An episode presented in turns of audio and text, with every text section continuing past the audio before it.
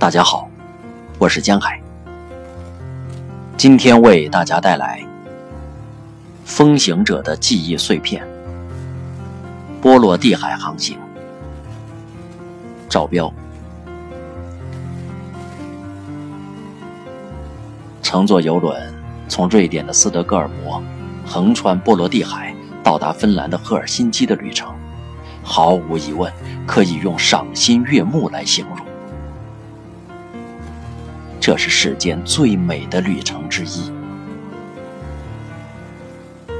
这是一段关于大海、阳光、群岛、日出日落与风中的海鸟的视觉盛宴。这是一段关于人们悠闲的海岛生活与游船乐趣的全面展示。从斯德哥尔摩出海。要经过漫长的纵横交错、星罗密布的群岛，游轮在群岛之间的水域慢慢穿行。正午时光，灿烂的阳光照射着碧蓝的海水，让整个世界显得干净明亮。置身于游轮的甲板上，在海风的吹拂下，感受阳光的温暖。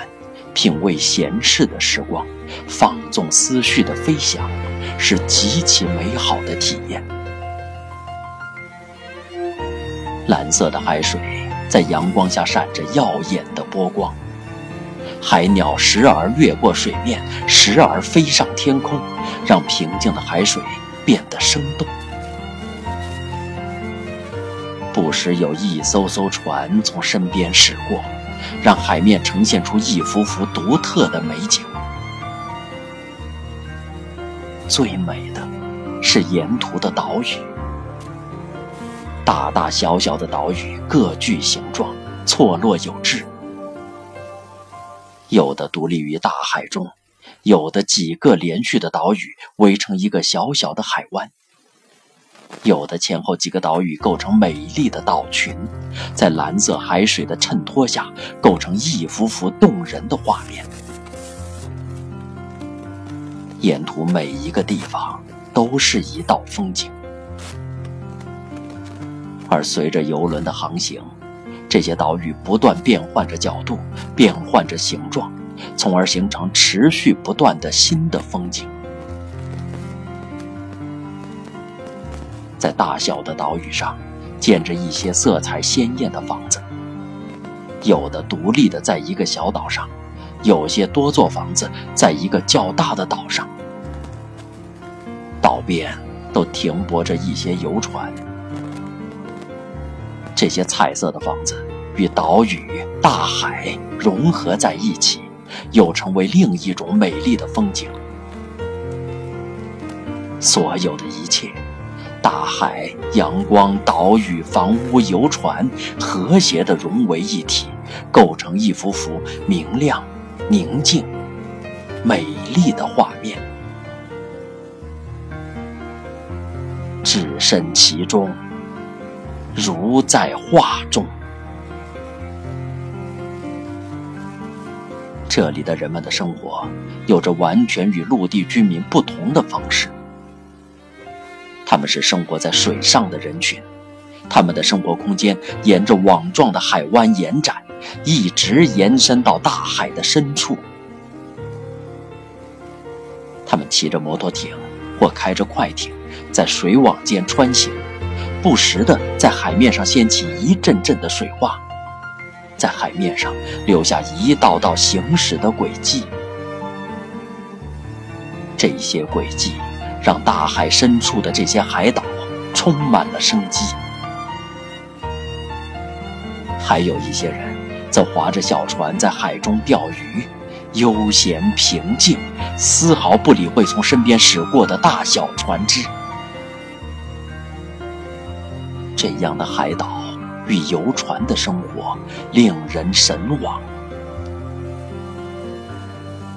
如果有足够多的空余时间，在这样的岛上生活一两个月，每天开着快艇在各个岛间悠游，一定是一段惬意的生活。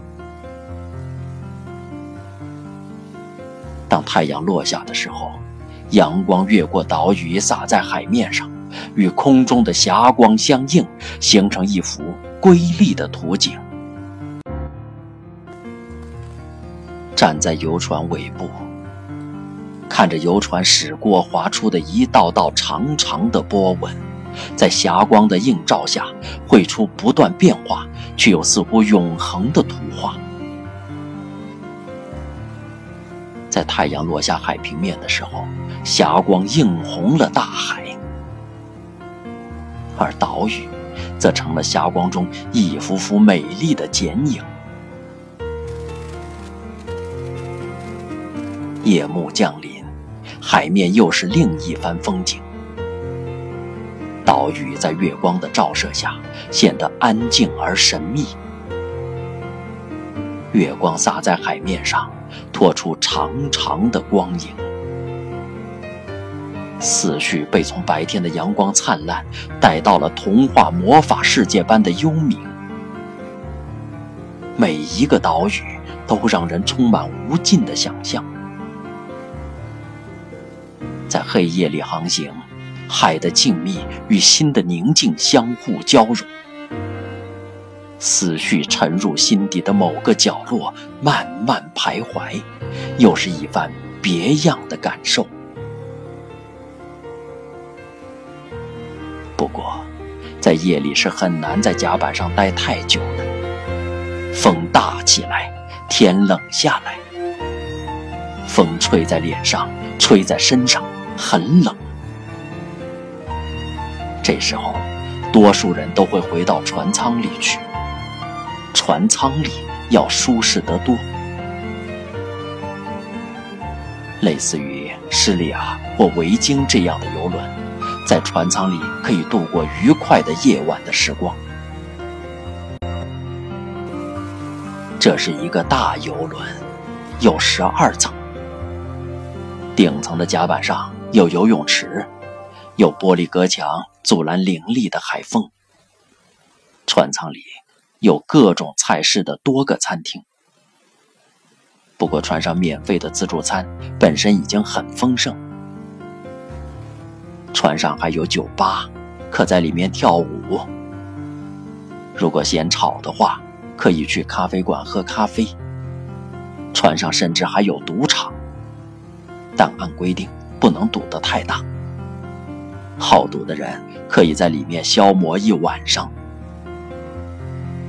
另外还有几个商店可以购物，所以旅程不会太无聊。玩累了就回房间休息，房间都是标间，每个房间里都有独立的卫生间，可以洗热水澡。躺在房间的床上，透过舷窗可以看到外面的月光照着海面。闭上眼，很快就可以在船的轻微摇晃中进入梦乡。在波罗的海航行，是任何人都一旦经历就难以忘怀的奇妙的旅程。很多很多年后，那里的阳光、碧蓝的海水、美丽的群岛。都会如那时不断在身边穿行的游船，一直穿行在记忆里。